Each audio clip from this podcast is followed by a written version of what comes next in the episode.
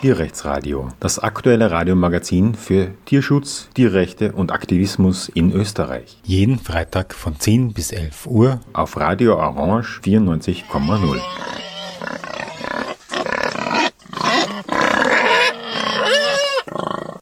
Effektiver Altruismus. Laut Wikipedia ist das die Idee, die beschränkten Ressourcen, Zeit und Geld optimal einzusetzen, um das Leben möglichst vieler empfindungsfähiger Wesen möglichst umfassend zu verbessern.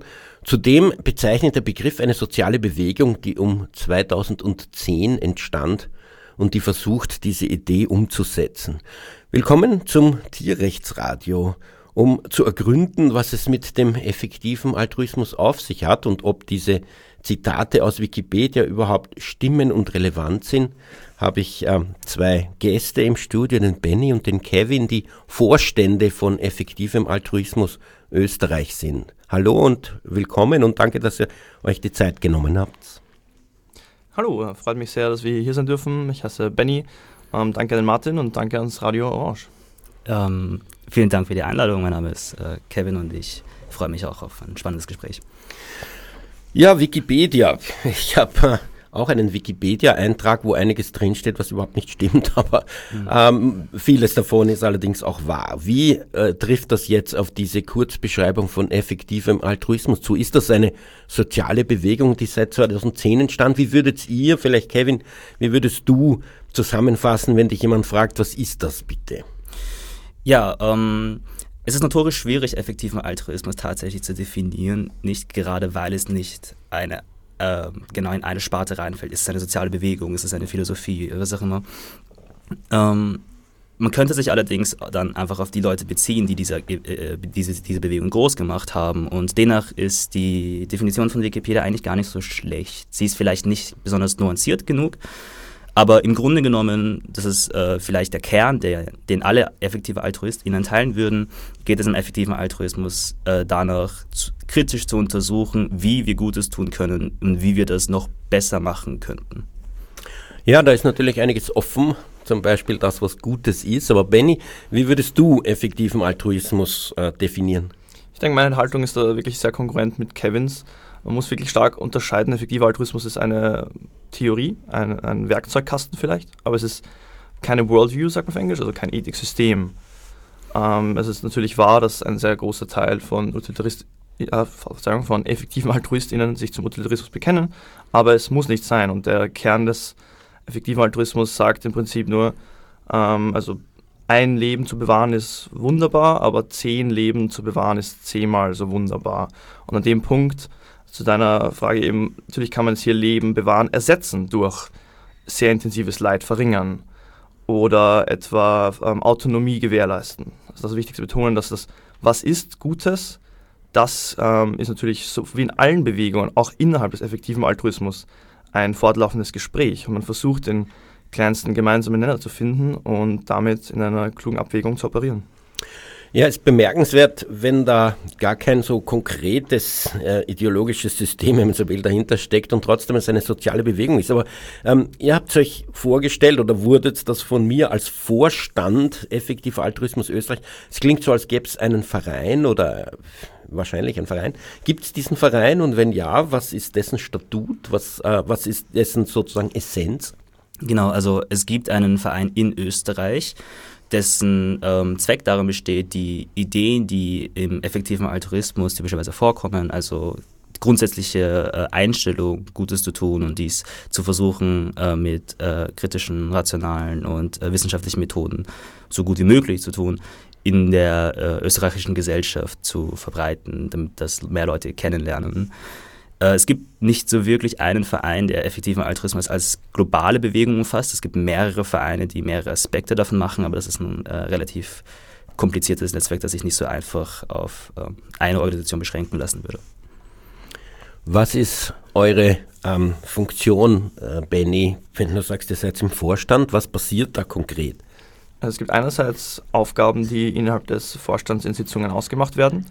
Ähm, das sind zum Beispiel Strategieziele, die am Anfang des Jahres festgelegt werden oder größere Entscheidungen, wo das ganze Team entscheidet. Und dann gibt es natürlich auch eine Arbeitsteilung. Also meine Aufgaben sind einerseits Erstellen des Newsletters, Der wurde zum Beispiel von alle zwei Monate jetzt äh, testweise mal auf jedes Monat ausgeweitet und der ist doch recht essentiell. Der geht an etwa 260 Menschen, was für Österreich gar nicht so schlecht ist für eine bestimmte äh, Szene, die jetzt auch nicht Mainstream-Popularität erlangt hat. Ähm, und zweitens plane ich das Retreat zum Beispiel, das steht noch an für September wahrscheinlich. Genau, also das sind so zwei Dinge der Arbeitsteilung, die ich unternehme. Außerdem bin ich jetzt tätig an der Universität als Hauptorganisator für unser sogenanntes Fellowship, also eine Workshop, Lektüre-Diskussionsreihe, die stattfinden wird, wahrscheinlich wöchentlich, fünfmal. Wo genau, wissen wir noch nicht, aber daran arbeiten wir. Genau, was vielleicht noch wichtig zu betonen wäre, ist, die Aufgabe des Vorstands ist in erster Linie eine Hilfestellung für LokalgruppenleiterInnen. Ähm, wir bieten Support, wir bieten Unterstützung und gerade jetzt in Wien sind Benny und ich auch sehr intensiv in der Lokalgruppe involviert. Das heißt, wir machen auch Events, aber das ist jetzt nicht das, wofür der Vorstand praktisch da ist. Für mich klingt er jetzt so durch, wissenschaftliche Methodik, Diskussion, was der Retreat ist, wäre vielleicht auch noch interessant zu hören, aber jedenfalls, dass äh, also diskutiert und evaluiert wird, was denn am besten zu tun ist oder wie, wie sind diese, ähm, diese Diskussionen zu sehen? Genau, also es ist eine natürlich immer im Hintergrund laufende Diskussion, was denn jetzt das Gute ist, aber das ist gar nicht so der Hauptzweck des effektiven Altruismus. Der effektive Altruismus versteht sich eher in der praktischen Ethik. Ähm, deswegen arbeitet er ja mit einer gewissen Common Sense Morality zu einem großen Teil oder mit Aspekten einer Common Sense Morality zu einem großen Teil. Und da geht es eher darum, dass wenn wir uns darauf einigen können, dass es zum Beispiel wichtig ist, Leben zu retten oder dass es äh, wichtig ist, Tiere aus der Massentierhaltung rauszubringen, dann stellt sich danach die Frage, wie können wir das am besten bewerkstelligen? Und das ist der Teil, wo der effektive Altruismus forscht. Da gibt es einen äh, ein, ein sehr großes Phänomen, dass Leute, die in diesem Bereich arbeiten, das ja intuitiv machen, nicht? Also was nach ihrem Gefühl praktisch die bestmögliche Art und Weise ist, jemand anderem zu helfen. Und das findet sehr häufig ohne kritische Hinterfragung der eigenen Intuition statt, sondern basiert einfach auf so einer Idee, die man hat und die bringt man dann auf Zwang durch. Und da zeigt sich relativ häufig, äh, dass es vielleicht bessere Ansätze geben könnte, wenn wir diese kritisch untersuchen. Ähm, wie international ist diese Bewegung? Wie vernetzt ist dieser österreichische Verein? Wenn man Wikipedia liest, ist das ja jedenfalls keine österreichspezifische Idee. Ähm, wie, also wie, wie, wie vernetzt seid ihr? Ich denke, effektiver Altruismus ist besonders gut daran, äh, besonders gut darin, sehr ähm, global zu denken und sich global zu vernetzen. Einerseits gibt es sogenannte EA Gatherings. Das sind große Conventions, könnte man sagen, die international sind ähm, die natürlich je, je, nach Land dann, also sagen wir, ganz europäisches Publikum anzieht oder ein komplett US-amerikanisches mit europäischem Einfluss und in manchen Fällen auch komplett äh, internationales Publikum. Ähm, das ist einer der Punkte. Der zweite ist, dass EA auch sehr gut darin ist, immer noch, seit der Pandemie vor allem natürlich, aber immer noch regelmäßig auch Online-Veranstaltungen durchzuführen, die auch geteilt werden in anderen Lokalgruppen, die nicht das Land ist, aus dem der Veranstalter, die Veranstalterin kommt. Ähm, also hier ist wirklich stark zu beobachten, dass durch auch das EA-Forum, das sehr mächtig ist in, in seinem Diskurs und seinen Ideen, die es produziert, ähm, auch wirklich viel Zusammenhalt schafft. Genau, das äh, würde ich genauso bestätigen. Äh, innerhalb des effektiven Altruismus ist diese Zusammenarbeit, diese globale Zusammenarbeit äh, sehr wichtig und entsprechend ist es relativ leicht, Leute zu kontaktieren, die am anderen Ende der Welt wohnen, wenn sie ähm, einen helfen können und alle sind sehr, ähm, insofern es die Ressourcen natürlich zulassen, sehr hilfsbereit. Jetzt muss ich nochmal fragen, Benny, du hast einen Retreat erwähnt. Was ist das genau? Also ich meine, vielleicht bin ich jetzt nicht up to date, aber meine Assoziation ist so, ein, äh, beim Buddhismus kenne ich das, dass man sich so zurückzieht und selbst findet.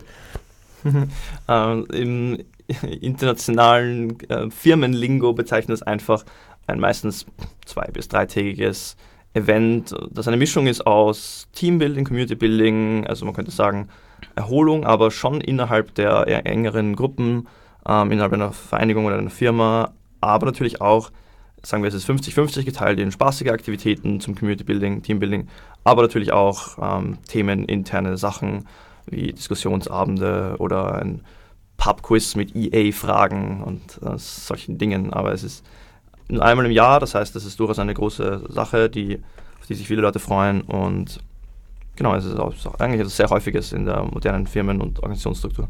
und äh, gerade in Österreich oder eigentlich überall ist das vielleicht besonders wichtig, um die Lokalgruppen zu vernetzen. Nicht? Also wenn man in Wien lebt, fährt man vielleicht nicht regelmäßig nach Linz, sondern nach Graz. Und das Retreat, Retreat bietet die Möglichkeit, dass sich alle Leute, die sich innerhalb von Österreich engagieren, mal besser kennenlernen und gemeinsam Zeit verbringen. Laut Wikipedia äh, kommen die Menschen, die sich für effektiven Altruismus interessieren, aus Wirtschaftswissenschaften und Mathematik. Ähm, ist insofern äh, interessant, weil ähm, ich als ehemaliger Mathematiker in der Tierrechtsbewegung praktisch keine anderen Mathematiker treffe. Das scheint nicht etwas zu sein, was so spontan einem kommt, wenn man Mathematik studiert, da sitzt man eher im Elfenbeinturm. Ähm, jetzt hätte ich eher intuitiv gedacht, technische Physik oder Technik wäre ein, ein, ein Pool für effektiven Altruismus, wo man also ähm, eine technische Umsetzung eines gegebenen Problems hat, ähm, während Mathematik ist für mich ja eher etwas so wirklich ins Frei, ins, ins äh, frei zu forschen und frei ähm, neue mathematische Ideen zu entwickeln, was nichts mit etwas auszurechnen zu tun hat. Äh, wie stimmt das, dieser Aspekt, der da beschrieben ist in Wikipedia, dass das, also die Mehrheit der Menschen aus diesen Feldern kommen? Ähm, es ist vielleicht schwer, das so festzuhalten, weil der effektive Altruismus sehr interdisziplinär ist. Gerade weil es darum geht, tatsächlich etwas in der Welt zu bewirken, arbeiten wir viel mit der Biologie zusammen, wenn es dann zum Beispiel um Viren und Pandemien geht. Wir arbeiten viel mit der Informatik zusammen, wenn es um künstliche Intelligenz geht. Wir arbeiten viel mit, äh, mit in der Tierethik natürlich auch. Ähm, ich denke, der Grund dafür, dass viele Leute aus der Mathematik zum effektiven Altruismus finden, ist nicht zwingend, dass effektiver Altruismus etwas äh, ist, was in der Mathematik inhärent wichtig ist, sondern viel eher umgekehrt, dass diese analytische Denkweise, die in der Mathematik sehr wichtig ist, im effektiven Altruismus sehr willkommen geheißen wird. Wie ist das mit dem Verhältnis männlich-weiblich? Jetzt ist das nicht zentral, aber es wird einem sehr oft erzählt, wie äh, dass in der veganen Bewegung, der Tierrechtsbewegung oft 60, 70, manchmal 80 Prozent Frauen sind. In der Mathematik ist es zumindest, wie ich dort gearbeitet habe, diametral entgegengesetzt. Wie schaut es in der sozialen Bewegung effektiver Altruismus mit dem Geschlechterverhältnis aus? Ja, ähm, wenn wir uns zum Beispiel Österreich anschauen, dann zeigt sich da leider auch ein in, in Mathematik ähnliches Bild. Es kommt aber vielleicht darauf an, wie man es bewertet. Wenn man sich zum Beispiel anschaut, welche Leute uns auf Facebook folgen, ist es eigentlich ein 50-50-Verhältnis, ähnlich auf anderen sozialen Medien. Im Vorstand von Effektiv Altruismus sind aktuell allerdings äh, sieben Männer, was sowohl Benny und ich und auch eigentlich alle anderen Leute im Vorstand sehr bedauern. Und wenn man zu einem Treffen in Wien zum Beispiel geht, ist da auch ein überwiegender, Mehrz äh, ein überwiegender Teil männlich. In anderen Lokalgruppen ist das nicht so, aber das, ist, das zeigt sich tatsächlich auch und ist ein äh, wichtiger Punkt, der immer mehr adressiert wird. Naja, also wenn in der Tierrechtsbewegung überall viel mehr Frauen sind, kann auch mal in einer Bewegung mehr Männer sein, ohne dass man deswegen weinen muss. Wenn sich die beiden mischen, dann gleicht sich vielleicht wieder aus. Also ich, äh, für mich läuten jetzt keine Alarmglocken, weil in irgendeiner sozialen Bewegung einmal mehr Männer sind.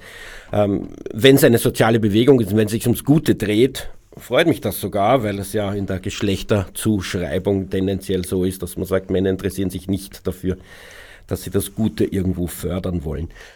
Beim Tierrechtsradio sprechen wir heute über effektiven Altruismus, eine laut Wikipedia Idee und soziale Bewegung seit 2010 und laut meinen Gästen, zumindest in Österreich, auch ein Verein, effektiver Altruismus Österreich, der ähm, auch international, wie wir gehört haben, gut vernetzt ist. Benny und Kevin aus dem Vorstand von effektivem Altruismus Österreich haben sich bereit erklärt, mit mir im Studio hier heute über effektiven Altruismus zu sprechen und uns das zu erklären, um was es da eigentlich geht. Ähm, jetzt sind wir ein Tierrechtsradio, interessiert mich natürlich vor allem, wie effektiver Altruismus dort über Tiere denkt. Ähm, wir haben gehört, es geht darum, Gutes zu tun. Die Frage ist, subsumiert das Tiere auch? Wird Tierleid und Menschenleid da irgendwie ähnlich oder vielleicht sogar gleich empfunden? Oder ist das etwas, was man sozusagen nicht bei allen Menschen, die sich da engagieren, voraussetzen kann? Ja, ähm, ich denke, der größte Teil der effektiven AltruistInnen legt einen wichtigen moralischen Wert äh, auf Tiere. Es ist gibt keine Einigkeit darüber, wie Tiere und Menschen zu vergleichen sind. Ich denke, das wäre auch ein merkwürdiges Vorhaben. Aber gerade wenn es sich um die, wenn man sich die Anzahl an Tieren sieht, die jetzt in der Massentierhaltung zum Beispiel oder ähnlichem äh, benutzt werden und da massivem Leid äh, und weiterem ausgesetzt werden, ist Tierethik schon einer der wichtigsten äh, Grundpfeiler des effektiven Altruismus. Das sieht man vielleicht vor allem auch in Österreich. Wir haben als Verein, um unseren, äh, unseren Impact zu evaluieren, jedes Jahr eine Umfrage, äh, interne Umfrage bei den Mitgliedern. Und da zeigt sich, dass mehr als 60 Prozent aller Spenden aus Österreich in Tierschutz, Tierwohl und Tierrechtsorganisationen reingeht. Es zeigt sich, dass 45 Prozent aller Mitglieder vegan sind und weitere 15 Prozent sind vegetarisch. Das heißt, äh, in der Praxis ist das für sehr viele Leute ein sehr wichtiges Thema. Benny, wie siehst du das Tierleid, Tierschutz ähm, als Teil des effektiven Altruismus? Ich denke, gerade in Österreich ist das wirklich sehr weit verbreitet, also eine Identität als Antispeziesistin, vermutlich weil einfach viele effektive AltruistInnen aus der Tierrechtsszene kommen in Österreich. Das ist vermutlich nicht ganz repräsentativ international, aber es lässt sich auf jeden Fall festhalten, gerade vielleicht durch prominente Figuren wie Peter Singer, der nicht nur Antispezist, sondern auch effektiver Altruist war, und durch diese Intersektion und durch die Lektüre dieser Bücher, für die viele, also in dieser Weise, für viele Menschen diese Reise begonnen überhaupt, ähm, wahrscheinlich so, so, entstanden ist, dass wirklich sehr viele Menschen sich auch sehr für Tierrechte und Tierschutz engagieren. Ähm, in Österreich wahrscheinlich eben noch stärker ausgeprägt. Ganz sicher sind wir uns nicht, woran das liegt, aber wir sind dankbar dafür. Und ich würde sehr wohl sagen, dass ein sehr großer Teil der Szene auch international, äh, ich bin mir nicht sicher, ob mit den identen ethischen Gewichtungen, aber auf jeden Fall einer ausreichend großen ethischen Gewichtung äh, nichtmenschlichen Tieren gegenüber so handelt, dass ein großer Fokus in den Leistungen der Arbeit, der Forschungsarbeit auf nichtmenschlichen Tieren liegt. Genau, und ich äh, möchte vielleicht nochmal hervorheben, das, denk, das liegt vielleicht an einem sehr wichtigen ethischen Kern des effektiven Altruismus. Der effektive Altruismus macht sehr wenige Claims bezüglich Ethik, aber zwei Sachen, die die allermeisten teilen, ist, dass das Wohlempfinden von einem Lebewesen wichtig ist, unabhängig davon, ob es das einzige Wichtige ist oder ob es das Wichtigste ist, und dass wir anstreben sollten, möglichst unparteiisch zu sein. Und wenn man die beiden kombiniert, dann fallen Tiere natürlich sehr, also nichtmenschliche Tiere natürlich sehr schwer ins Gewicht. Ich habe schon erzählt, dass ich als Mathematiker äh, zum Tierschutz, zur Tierrechtsbewegung gekommen bin und äh, eigentlich wenige andere Personen aus diesem Fachbereich äh, wiederfinde. Ähm, ich vermute, weil es daran liegt, dass MathematikerInnen tendenziell eher im Elfenbeinturm leben und äh, wenig Begegnungen mit Tieren haben oder auch wenig Begegnungen mit Tierleid und daher aus dieser Seite der Empathie weniger Motivation haben, sowas zu tun. Aber etwas, was ich definitiv bestätigen kann aus äh, Diskussionen, ich war immerhin zwölf Jahre lang als Uniassistent Mathematiker in der mathematischen Forschung. Und ähm, das rationale Argument für Tierethik oder auch, dass man aus rationalen Gründen eigentlich keinen Grund angeben kann, also aus rationaler Sichtweise keinen Grund angeben kann, warum das Leid eines Menschen und das Leid eines nichtmenschlichen Tiers ähm, anders zu bewerten wären da findet man schon sehr fruchtbaren Boden in der Mathematik oder unter Mathematikerinnen, würde ich sagen. Also wenn man das eben rational angeht, wenn man eine rationale Ethik macht, dann glaube ich sehr wohl, dass man unter Mathematikerinnen äh, fündig wird. Nur wenn sie halt nicht unbedingt demonstrieren, sondern vielleicht Hintergrundarbeiten schreiben. Äh, Roger Penrose, einer in meinen Augen der berühmtesten Mathematiker, die momentan leben, ähm, hat in vielen Diskussionen, in denen ich dabei war, also Tierrechte eigentlich schon seit, also schon vor 25 Jahren intensiv vertreten. Und Stephen Hawking hat im Laufe der Zeit, im Laufe seines Lebens letztlich auch ähm, dorthin gefunden. Also Mathematik und Tierethik widersprechen sich definitiv nicht. Peter Singer wurde von euch genannt. Benny, gesagt, er war äh, effektiv Altruist. Ich hoffe, das heißt nicht, dass er es nicht mehr ist oder dass er gestorben ist und mir ist nicht aufgefallen. Aber jedenfalls ähm, hat er laut Wikipedia die Aussage getätigt, dass eigentlich für einen effektiven Altruismus das Tierleid im Vordergrund stehen müsste, weil es eben quantitativ viel mehr Individuen betrifft. Also wenn man sich anschaut, äh, es sind zwei Drittel, würde ich fast sagen, der, äh, der Landwirbeltierbiomasse sind sogenannte Nutztiere, die eben Jahr für Jahr für den Menschen umgebracht oder auch fürchterlich gequält werden, damit, äh, damit die Menschen diese Körper dieser Tiere irgendwie äh, verarbeiten, essen oder verwerten können. Ähm, und deswegen sei das im Vordergrund. Ähm, seht ihr das auch so? Also wir persönlich, gerade aus äh, dem Hintergrund, dass wir aus der Tierethik zum effektiven Altruismus gefunden haben, würden den wohl übereinstimmen. Werde jetzt nicht für uns beide reden. Und ich denke, viele Personen im effektiven Altruismus, die gerade in diesem Bereich tätig sind, ähm, sind genau aus dem Grund da tätig, nicht? Äh, es ist jetzt kein allgemeiner Konsens, dass die, die, der tierethische Aspekt des effektiven Altruismus für alle effektive Altruisten in den Vordergrund stehen muss, aber die Meinung ist wohl weiter verbreitet als in der Gemeinbevölkerung.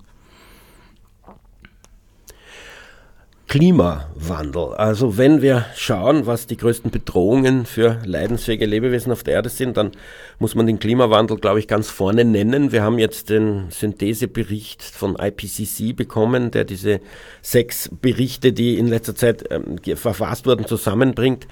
Ähm, ich habe mir die, den Bericht durchgelesen. Ich habe mir eineinhalb Stunden lang die Pressekonferenz angeschaut. Ich habe mir geschaut, was ähm, der UNO ähm, UNO-Chef sozusagen dazu sagt und das ist absolut erschreckend.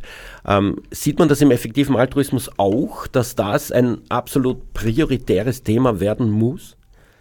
Interessanterweise wahrscheinlich nicht in der Weise sortiert oder nach oben gereiht, wie es im Public Discourse ist.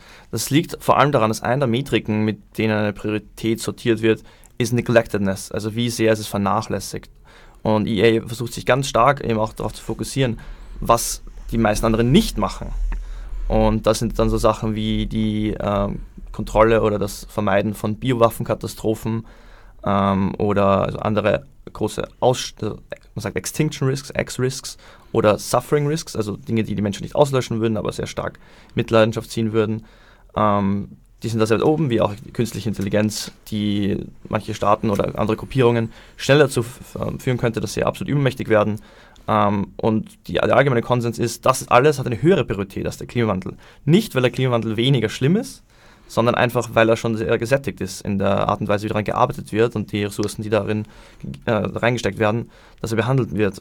Das ist eigentlich der einzige Grund, warum er, ich will jetzt keine Zahl nennen, aber wahrscheinlich nicht in der Top 5 ist. Genau, ähm, die Zahl funktioniert vielleicht auch nicht so gut und es ist auch äh, vielleicht ein Unterschied dazu. In Österreich sind doch einige Leute sehr stark in dem Bereich Nachhaltigkeit und Klimawandel aktiv äh, und international wird dem eben, wie Benny genannt hat, aufgrund der Marginal Difference, also den zusätzlichen positiven Einfluss, den, den effektiven die der effektive Altruismus darauf haben kann, vielleicht ein äh, bisschen weniger berücksichtigt, als man annehmen würde. Wenn du sagst, dass andere Themen mehr vernachlässigt werden, dann wirst du wahrscheinlich in einen Konflikt mit den KlimakleberInnen geraten, die eben gerade deswegen zu so desperaten Mitteln greifen, weil sie das Gefühl haben, es wird viel zu wenig getan, das Thema Klimawandel wird zu wenig vernachlässigt. Aber ein möglicher Winkel, der das erklären könnte, dass man jetzt spontan äh, in diesem Moment zum Klimawandel weniger tut, wäre vielleicht, dass äh, jetzt in diesem Moment noch nicht so viele leidensfähige Lebewesen unter dem Klimawandel leiden. Wie relevant sind zukünftige Generationen? Ähm, laut Synthesebericht, wenn wir so weitermachen wie bisher und alles schaut danach aus, wird es um 2100 um 3,2 Grad mehr haben.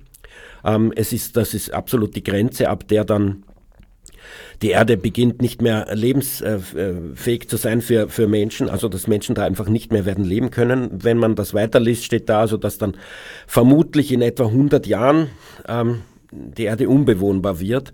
Ähm, und äh, es äh, steht auch dort, dass äh, um 2100 der Meeresspiegel vielleicht zwischen 70 Zentimeter und einem Meter gestiegen sein wird und zwar äh, unumkehrbar weiter steigt. Ähm, würde bedeuten, dass doch einige zig, wenn nicht hundert Millionen Menschen ähm, nicht mehr dort wohnen können, wo sie jetzt wohnen. Die Frage, wo die dann hingehen. Ähm, es gibt natürlich einige Menschen, die sagen, ja, Klimawandel hat es immer gegeben, vor drei Millionen Jahren oder so, was um zweieinhalb Grad wärmer als jetzt. Aber man muss auch sagen, ausgestorben sind die Tiere auch immer. Mhm. Ähm, und es gab sehr große ähm, Massensterben aufgrund von Klimawandel. Wenn wir den jetzt produzieren, sind wir dafür natürlich verantwortlich und wir könnten es verhindern. Wie wichtig sind zukünftige Generationen? Wie wichtig ist es, wie es Wesen geht in 100 Jahren, die es noch gar nicht gibt für den effektiven Altruismus?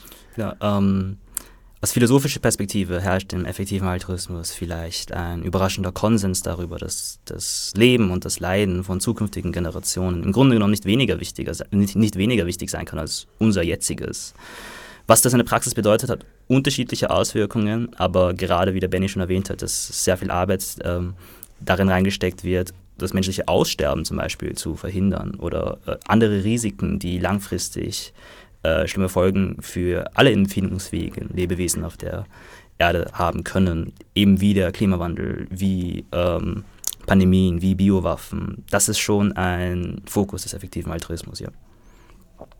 Benny, wie siehst du das und zukünftige Generationen? Wie relevant ist für den effektiven Altruismus, was ein Mensch erlebt, der erst in 50 Jahren geboren wird? Genau, also ich denke genauso relevant wie das Glück oder das Leid der momentan lebenden Lebewesen. Äh, ich denke, es ist nicht rational verteidigbar, wieso das nicht so sein sollte. Und es gibt eine sehr große Strömung im effektiven Altruismus, vor allem in den letzten paar Jahren, die heißt Long-Termism. Ähm, kann man noch zwei ganz große, bekannte, auch im Mainstream bekanntere Bücher nennen. Das eine ist The Precipice und das andere heißt What We Owe the Future. Sind keine sehr komplizierten Reads, also kann man auch einer Person empfehlen, die mit effektivem Altruismus sonst nicht wirklich was im Hut hat. Und da wird wirklich sehr anschaulich verdeutlicht, wieso zukünftige Lebewesen nicht nur auch zählen, sondern zählen. Und durch die riesige Anzahl an zukünftigen Lebewesen lässt sich ein ganz guter Case machen, dass Szenarien abzuwenden, die sehr viele Lebewesen in der Zukunft leiden lassen würden, sehr, sehr, sehr wichtig ist. Die Frage ist halt, was ist mit Lebewesen, die durch unsere Aktivität heute gar nicht geboren werden? Die haben dann natürlich nie gelitten. Die Frage ist, ob die einen Schaden nehmen, dadurch, dass sie nicht geboren werden können. Weil es, man kann sich durchaus vorstellen, dass wenn in, zwei, in 100 Jahren die Erde nicht mehr bewohnbar ist, dass dann vielleicht ähm, viele Wesen nicht geboren würden, die äh, sonst geboren worden wären. Und die Frage ist, schädigt man die? Genau, ähm, da gibt es vielleicht einen weniger starken Konsens. Ähm, da gibt es die, in der Philosophie spricht man da von der Asymmetrie. Nicht? Ähm, es gibt durchaus einige Personen im effektiven Altruismus, die vertreten würden, dass insofern diese Lebewesen andersweitig ein wirklich gutes Leben gehabt hätten, es eine schlechte Sache ist, wenn sie nicht geboren werden. Und umgekehrt, wenn sie halt ein schlechtes Leben gehabt hätten, dass es vielleicht durchaus eine gute Sache sein kann, wenn sie nicht geboren werden würden. Das ist, glaube ich, so die, die klassischste Ansicht. Es ist sehr schön symmetrisch, es ist äh, rational vielleicht ziemlich gut verteidigbar, es ähm, wird vielleicht oberflächlich zumindest auch ganz allgemein vertreten. Ja. Im Tierrechtsradio sprechen wir heute über effektiven Altruismus. Es gibt einen direkten Bezug zu Tieren, wenn man nämlich Leid sozusagen unparteilich angeht, wenn man sich mit Mensch qua Menschsein ist wichtiger ähm, nicht abspeisen lässt, dann kommt man sozusagen rational zwangsläufig zur Überzeugung, dass Leid eigentlich Leid ist, egal wer es empfindet, dass es nicht ein wichtigeres Wesen und ein weniger wichtigeres Wesen gibt. Und damit ergibt sich automatisch die Situation, dass man, wenn man wie es auf Wikipedia heißt, ähm, als effektiver Altruist oder Altruistin schaut, dass man die beschränkten Ressourcen Zeit und Geld optimal einsetzt, um möglichst viel Gutes zu tun, dass man dann Tiere drunter subsumiert.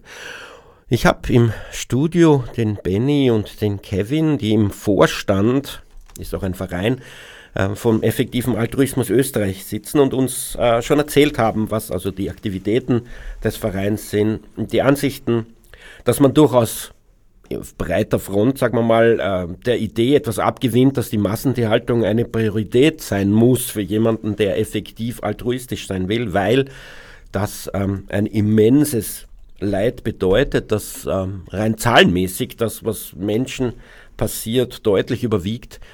Und das auch unterbrochen die ganze Zeit, nicht zuletzt auch in unserem Namen, in unserer Gesellschaft praktiziert wird.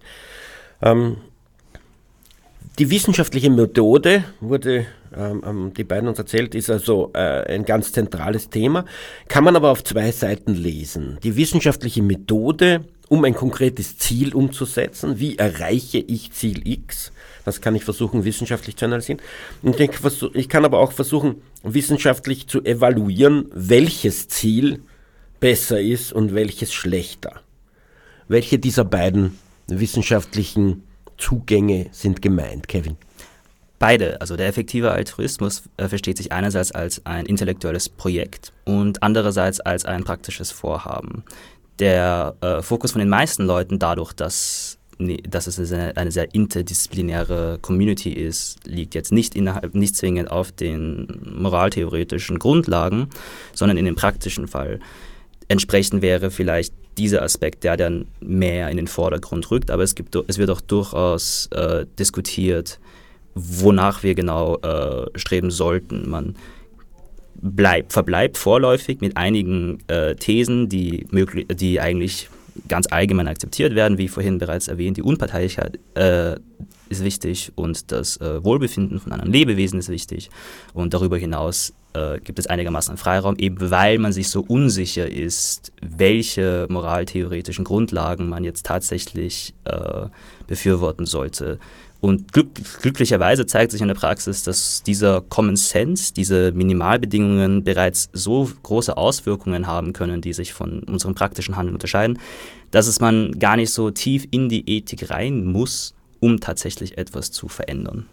Ein gutes Beispiel hier wäre zum Beispiel ein großer Missstand zwischen dem Anteil an Ressourcen, zum Beispiel Spendengeldern, die an einen bestimmten Zweck gehen, zum Beispiel in der Gegenüberstellung Tierheime, wo sagen wir Katzen und Hunde ähm, untergebracht sind und Tierrechtsorganisationen, wobei natürlich der Anteil an Tieren, die getötet werden durch den Menschen in Tierheimen zum Beispiel, winzig ist, vernachlässigbar im Vergleich zu den Tierindustrien. Und etwa 60 bis 80 Prozent, sagen wir konservativ, 60 Prozent der Mittel gehen an Tierheime oder ähnliche Organisationen und unter 1 Prozent der Spendenmittel gehen an Tierrechtsorganisationen. Ähm, und das ist natürlich ein riesiger Unterschied. Als Beispiel auch jetzt in konkreten Dollar kann man nennen, es kostet etwa 3400 Dollar, einen Esel auf einen Gnadenhof ähm, dorthin zu bringen und zu, äh, am Leben zu halten und ihn zu betreuen. Ähm, und das kostet etwa einen Dollar, 9 bis 120 Jahre, das ist natürlich eine riesige Spannweite, aber sagen wir 9 Jahre ohne Käfighaltung ähm, ein Huhn ein Leben zu gewährleisten. Ähm, wenn man jetzt eine Einheit äqualisiert, sagen wir, wir versuchen jetzt zu schätzen, ähm, wie viel es kostet, ein Huhn gänzlich zu befreien, auch wenn es ein Dollar für nur ein Huhn ist, ist es trotzdem ein 3400 zu 1 Verhältnis. Und das in Kombination mit 60 Prozent des Geldes geht an diese sehr viel, sehr viel ineffektivere äh, Maßnahme des, der Eselbefreiung quasi. Vielleicht ist es ein Hund oder eine Katze, das ist natürlich dann weniger Geldaufwand, aber immer noch hunderte Male ein, ein gänzlich inoptimiertes Verhältnis. Genau, und äh, selbst wenn man sich da so stark wie möglich an den Common Sense richten möchte, um eben alles abzuklappern, die einzige These, die man hier vertreten müsste, wäre, dass ein Huhn mehr als 3400 Mal so wenig wert ist wie ein Esel. Und ich denke, das kann man durchaus ähm, in der Allgemeinbevölkerung auch finden. Also wir sehen hier, dass die Praxis sehr stark abweicht von, der, von dem Verhältnis, in dem Tiere leiden. Tja, ähm, mit dem Argument ähm, habe ich ein bisschen ein Issue. Äh, ich war mit einem äh, Sprecher des Bergbauernverbands auf Skitour und dem habe ich erzählt, dass ich 8000 Euro investieren musste seinerzeit, um meinem Hund eine Chemotherapie zu ermöglichen, dass er seine Leukämie los wird, was dann letztlich gelungen ist. Und er hat sich einen Kopf gegriffen und hat gesagt, wie kann man 8000 Euro für einen Hund ausgeben? Du hättest ihn einfach einschläfern sollen und mit diesen 8000 Euro 20 oder 100 andere Hunde retten. Es ist aber eine subjektive Geschichte, was, ähm, was äh, schrecklich ist und was nicht, was gut ist und was nicht. Und äh, wenn man eben eine enge Beziehung zu diesem Wesen hat, dann ist einem das unendlich viel wert, nicht nur 8000. Und das ist irgendwie das bisschen das Problem, das damit einhergeht, wenn man einfach ähm, Tierindividuen sozusagen und deren Schicksal addiert.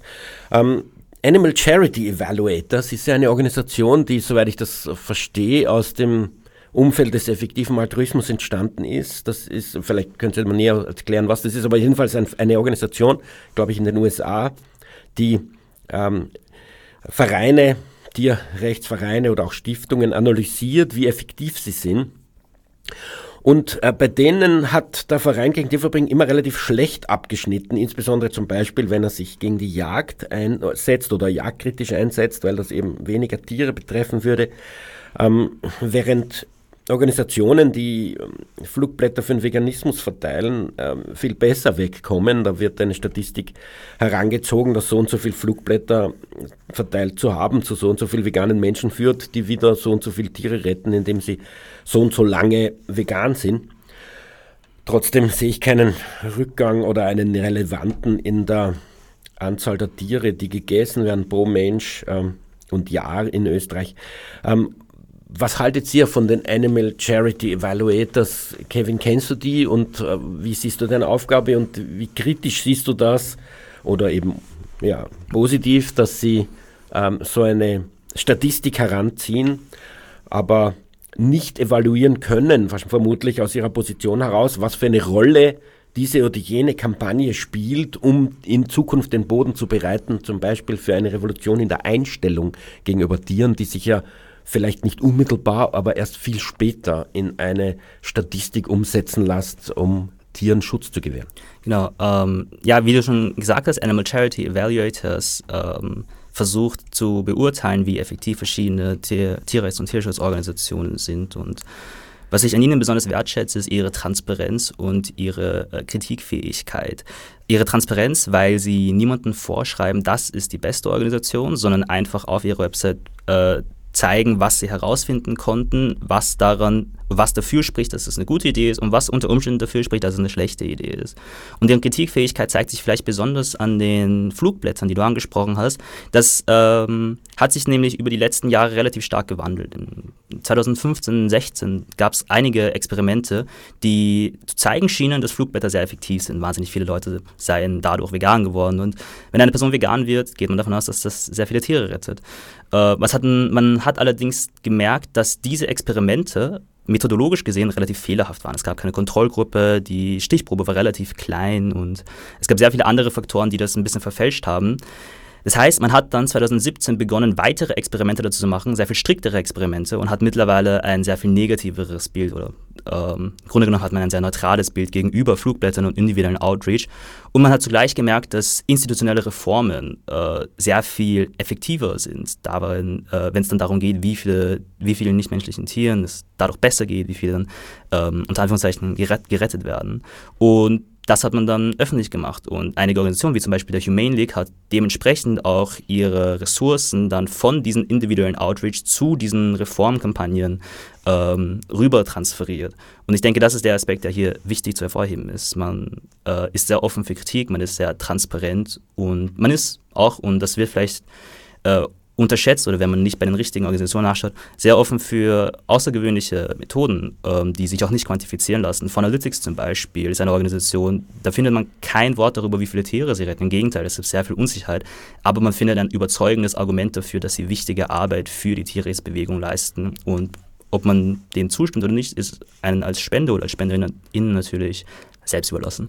Ja, das ist wichtig festzuhalten, dass auch ähm, Forschungsinstitute wie eben Wild Animal Initiative, die sehr jung sind, also die es seit ein paar wenigen Jahren gibt, auch ähm, viel Lobpreisung äh, erhalten von ähm, evaluierenden Organisationen wie im Animal Charity Evaluators.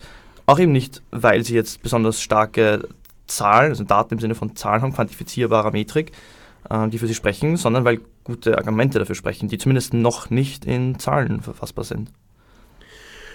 Animal Charity Evaluators sollte vielleicht nochmal mit VGD probieren. Ich weiß nicht, wie lange das her ist, wo dieser Tester, wir waren noch nicht so ein umfassend, wurden wir noch nicht, sondern es war so eine Kleinkontrolle, ich weiß nicht genau, oder Überprüfung, die allerdings ähm, vergleichsweise sehr negativ ausgefallen ist. Ich glaube, im deutschsprachigen Raum ist immer die Albert-Schweitzer-Stiftung ganz vorne obwohl ich meine, dass der VGT effektiver ist. Aber man müsste sich überlegen, was die, eigentlich die Methodik dahinter ist. Aber ähm, Benny, ich hätte für dich eine bisschen provokante Frage. Eine Kampagne des VGT, die zweite große Fokuskampagne um 2000 herum, war ein Verbot für Wildtiere im Zirkus zu erreichen. Es gab damals 16 Wildtierzirkusse. Die Tiere, diese Zirkusse hatten Einzeltiere, manche haben eben neue immer dazu gekauft oder ähm, auch wieder abgegeben. Also die Anzahl der Tiere, die das betroffen hat, ähm, zu dem Zeitpunkt, wo dann 2002 das Verbot ausgesprochen wurde und 2005 in Kraft getreten ist, war überschaubar vielleicht zwei Dutzend, vielleicht ein bisschen mehr.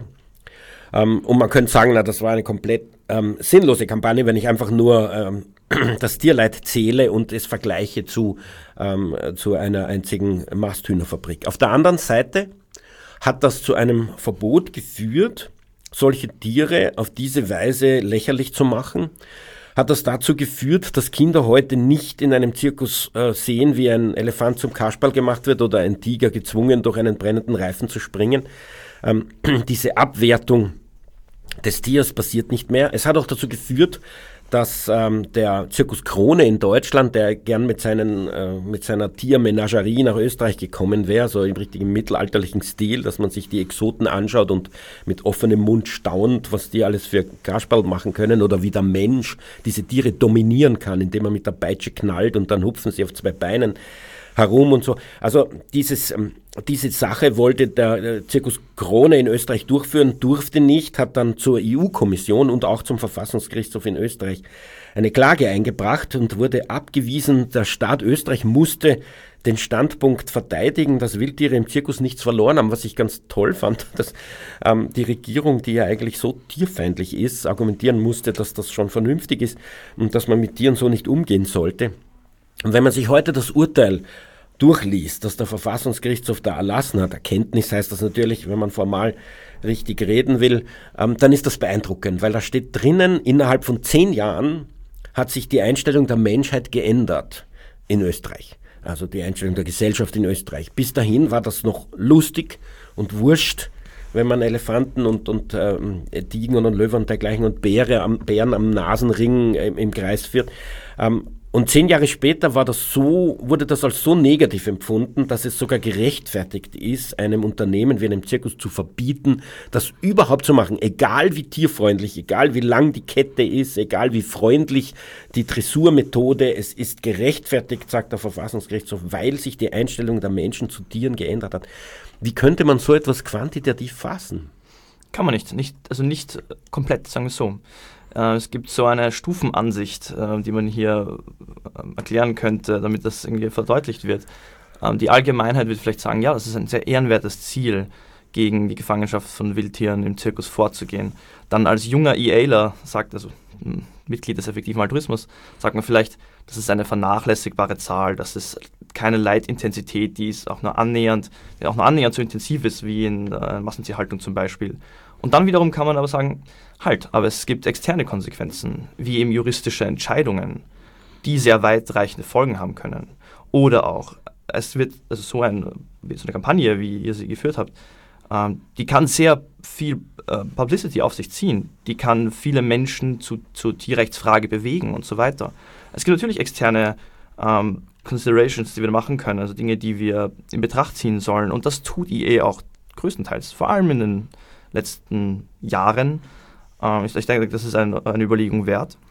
Ist die Überlegung so viel wert, dass wir mit Sicherheit sagen können, ja, deswegen sollten wir immer die, die Kampagne wählen, die mehr Aufsehen, auf sich, Aufsehen erregt oder die zu starken juristischen Entscheidungen führt? Vermutlich nicht.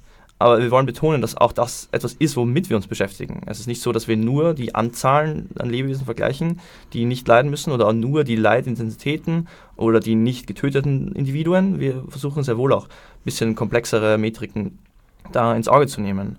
Natürlich ist es schwierig, wie wir es genau vergleichen, aber genau das ist ja das, womit sich der effektive Altruismus beschäftigen möchte. Genau, und zwei wichtige Faktoren sind hier vielleicht, es ist nicht zwingend die Frage, sollten wir eine Kampagne gegen Wildtiere führen oder nicht, sondern vielleicht, wie viele Ressourcen sollten wir da reinstecken? Wie viele Ressourcen stehen uns zur Verfügung? Und gibt es bessere Möglichkeiten? Wenn wir zum Beispiel sagen, das Wildtierverbot hat den wahnsinnigen Vorteil, dass es den Respekt von der Bevölkerung gegenüber nichtmenschlichen Tieren anhebt, ist die Frage, gäbe es eine andere Alternative, die diesen Respekt ebenfalls anheben würde und vielleicht bei Hühnern ansetzen könnte, nicht? Also das, das Käfigeierverbot zum Beispiel, das ja wenige Jahre später darauf kampagniert wurde, nicht? Ähm, und die andere wichtige Frage ist, könnten wir falsch liegen? Und falls ja, wie würden wir das herausfinden? Und das ist ein sehr wichtiger Aspekt, dass man sich immer selber fragt, ich habe jetzt zum Beispiel meine, meine Theory of Change, ich gehe davon aus, dass äh, die Tierbefreiung auf diese Art und Weise zustande kommt und dann setze ich hier meine Kampagnen an. Und das könnte sehr gut begründet sein und ich denke, in dem Fall ist es auch sehr gut begründet. Aber was man schon hinterfragen muss, ist, was müsste passieren, damit ich vom Gegenteil überzeugt werde? Wie könnte ich das testen? Wie könnte ich das prüfen? Weil es ist nicht, es ist nicht unplausibel, dass wir mit diesem gesamten Ansatz falsch liegen. Und genau das versucht der effektive Altruismus, jetzt insbesondere im Bereich der Tierethik, irgendwie herauszukritzeln mit verschiedensten Methoden. Ja, unsere Zeit ist fast abgelaufen. Ich wollte nur noch ähm, einen Unterschied hervorstreichen zwischen dem Wildtierverbot im Zirkus und einem Legebatterieverbot. Das Wildtierverbot im Zirkus verbietet grundsätzlich dem Großteil der Tierarten, nämlich den sogenannten Wildtieren, im Gegensatz zu den Heim- und Haustieren, also domestizierten Tieren, ähm, die überhaupt zu verwenden. Also nicht, man sagt nicht humaner, es muss netter mit ihnen umgehen, man darf sie nicht so viel peitschen oder man muss äh, ihnen mehr Lebensraum bieten oder so, sondern man darf es grundsätzlich nicht. Mit diesen Tieren darf man einfach, die darf man für etwas wie einen Zirkus, wie die Belustigung der Menschen grundsätzlich nicht verwenden. Beim Legebatterieverbot ist es ja eigentlich nur eine Reform der Art der Haltung, man darf sie weiter ausbeuten, aber weniger schlimm.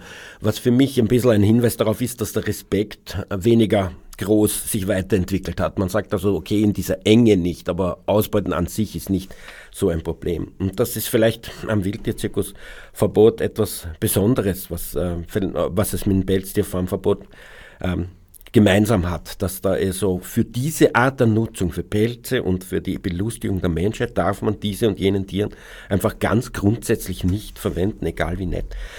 Das finde ich schon ein ziemlich starkes Statement und es hat auch übrigens die Konsequenz gehabt, dass es in anderen Ländern ja aufgegriffen wurde. Also kein anderes Verbot hat so gemushroomed wie Wildtierverbot im Zirkus oder wie Pelzfarmverbot, die beide in Österreich weltweit die ersten waren und wo es jetzt über 40 Länder gibt, die das auch schon haben und in ganzen EU mittlerweile mit, für beim Pelzfarmverbot diskutiert wird. Also da hat es ja auch sozusagen diesen Effekt.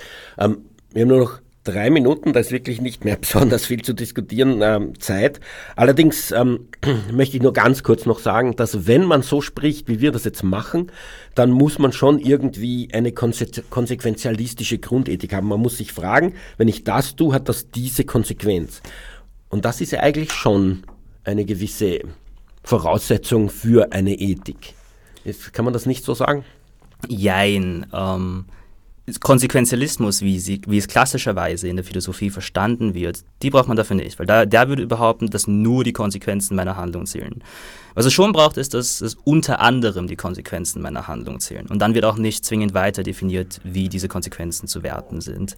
Das heißt, man kann nicht gänzlich ohne Konsequenzen auskommen, das stimmt schon, aber man muss nicht nur auf Konsequenzen achten. Im Gegenteil, ähm, William McGaskill zum Beispiel, äh, einer der Gründe des effektiven Altruismus, sagt von sich selber, dass er relativ zielgespalten ist zwischen konsequenzialistischen und nicht konsequenzialistischen Theorien. Nicht, weil er selber von den Argumenten so ähm, zielgespalten, von den Argumenten her so zielgespalten ist, sondern weil diese epistemische Bescheidenheit sehr hoch gehalten wird. Sprich, er ist sich bewusst, dass sehr viele PhilosophInnen gegen den Konsequenzialismus argumentieren und unabhängig davon, ob er den Argumenten gänzlich zustimmt oder nicht, ist das schon ein Zeichen für ihn, dass diese Theorie vielleicht nicht so felsenfest ist, wie man typischerweise annehmen würde.